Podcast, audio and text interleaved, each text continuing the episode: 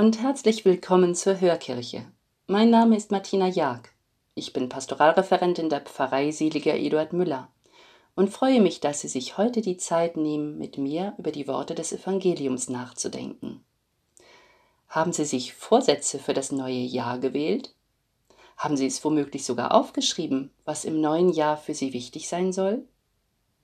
Ich denke, der Übergang in das neue Jahr kann eine gute Gelegenheit sein, sich bewusst etwas vorzunehmen, ja sogar in Worte zu fassen. Denn Worte zeigen Wirkung und haben Macht, wie wir auch im Evangelium nach Johannes im ersten Kapitel hören.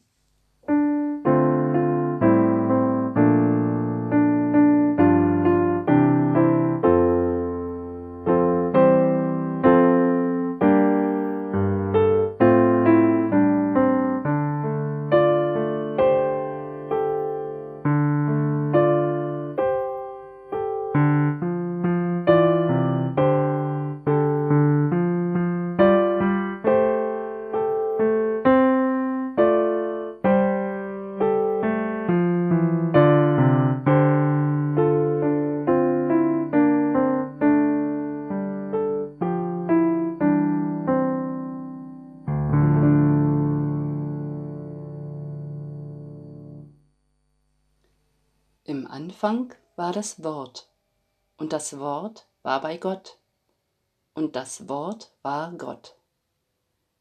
Dieses war im Anfang bei Gott. Alles ist durch das Wort geworden, und ohne es wurde nichts, was geworden ist.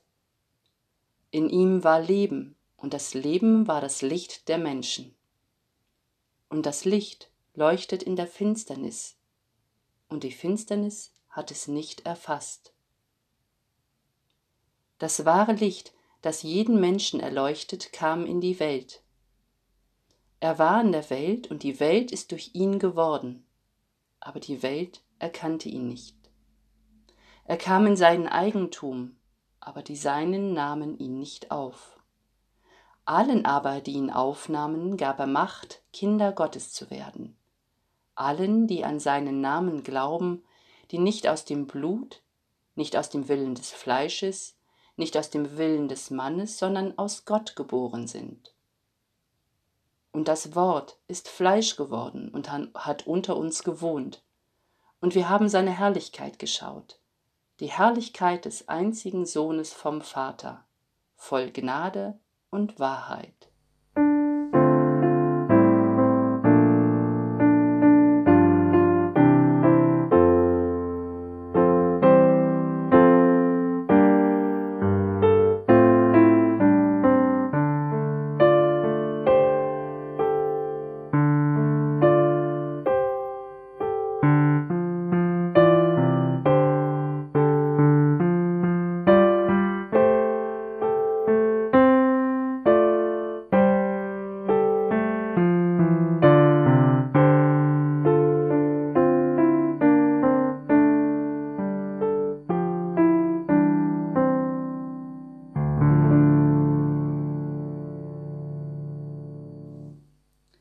Lieber Hörer, liebe Hörerin, Silvesterabend und Neujahrsmorgen sind Zeiten der guten Wünsche. Wir wünschen aneinander Gott Segen, Glück, Erfolg, Gesundheit. Es tut gut, diese Wünsche auszusprechen oder zu hören, denn ernst gemeinte Worte bleiben nicht ohne Wirkung.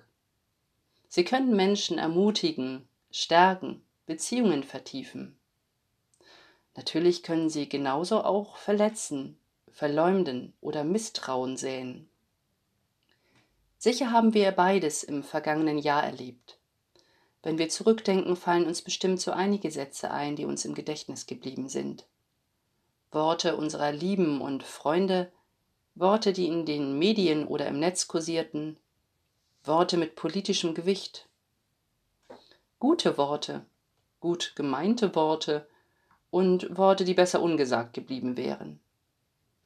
Viele davon haben unseren Alltag und damit auch unser eigenes Handeln beeinflusst. Wenn mir mein Sohn am Morgen sagt, wie lieb er mich hat, dann gehe ich gleich ganz anders, mit einem Lächeln im Gesicht durch meinen Tag. Ich kann dann die Freude, die seine Worte ausgelöst haben, an andere weitergeben. Wenn ich dagegen in den Nachrichten von Aufrufen zu Gewalt und Terror höre, erfüllt es mich mit Trauer und Angst, vielleicht auch mit Wut.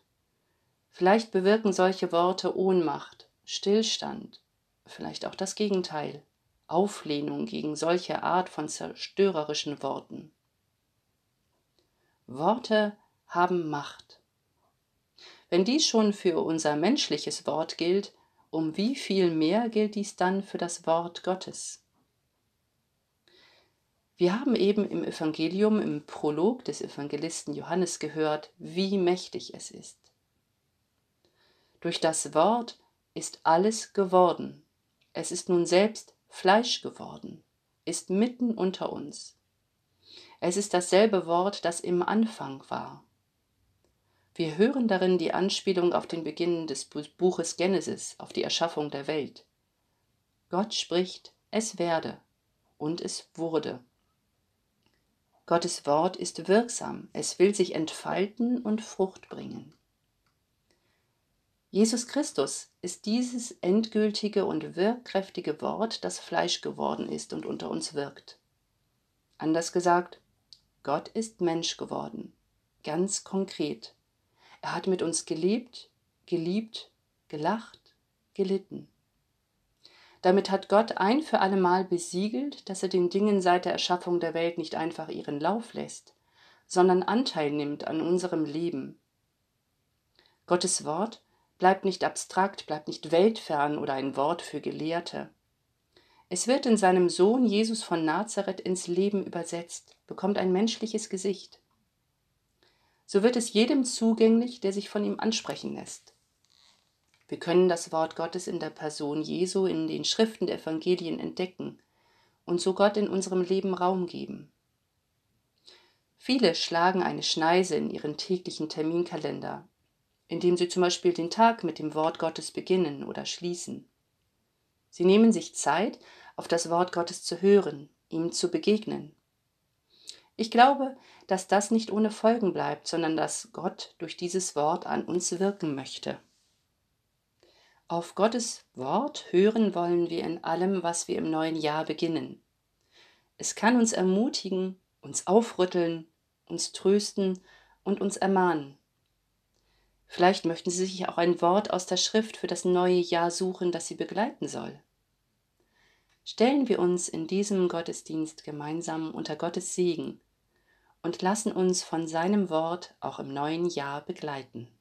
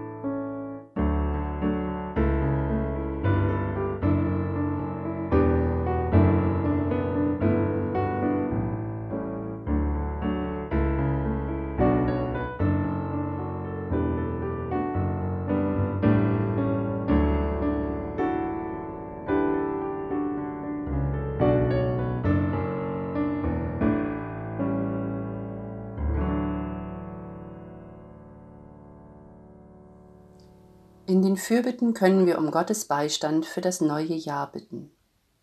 Gott, dein Wort ist Wahrheit. Beten wir für alle, die Friedensgespräche führen, für die Richter und Richterinnen, die nach Wahrheit suchen und Recht sprechen in unseren Gerichten, für die Medien, die sich um objektive Berichterstattungen bemühen. Gott, dein Wort ist mächtig. Beten wir für unsere Regierung, deren Aufgabe es ist, für die in unserer Gesellschaft anstehenden Probleme möglichst gerechte und nachhaltige Lösungen zu finden.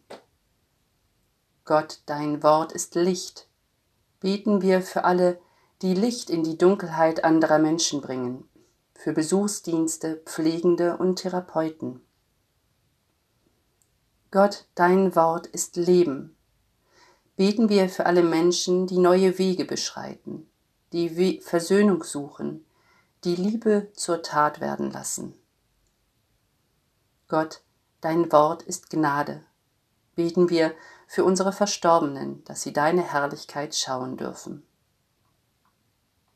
Gott, wir danken dir, dass dein Wort durch die Kraft deines Geistes in Christus einer von uns geworden ist. Durch ihn und im Heiligen Geist rühmen wir dich und preisen dich, jetzt und alle Zeit. Amen. Beten wir gemeinsam. Vater unser im Himmel, geheiligt werde dein Name, dein Reich komme, dein Wille geschehe wie im Himmel so auf Erden.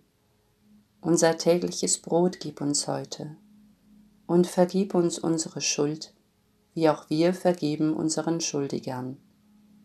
Und führe uns nicht in Versuchung, sondern erlöse uns von dem Bösen. Denn dein ist das Reich und die Kraft und die Herrlichkeit in Ewigkeit. Amen. Bitten wir um Gottes Segen. Guter Gott, wir werden ausgesandt, deine Zeugen und Zeuginnen zu sein. An uns möge deine Liebe sichtbar werden. Hilf uns nach deinen Worten zu lieben und zu handeln. Segne uns, damit wir das vom Evangelium leben, was wir verstanden haben, und wir in der Liebe zu dir wachsen. Im Namen des Vaters und des Sohnes und des Heiligen Geistes. Amen. Ein gesegnetes neues Jahr wünscht Ihnen Martina Jag. In der kommenden Woche begrüßt Sie an dieser Stelle mein Kollege Thorsten Tauch. Auf Wiederhören.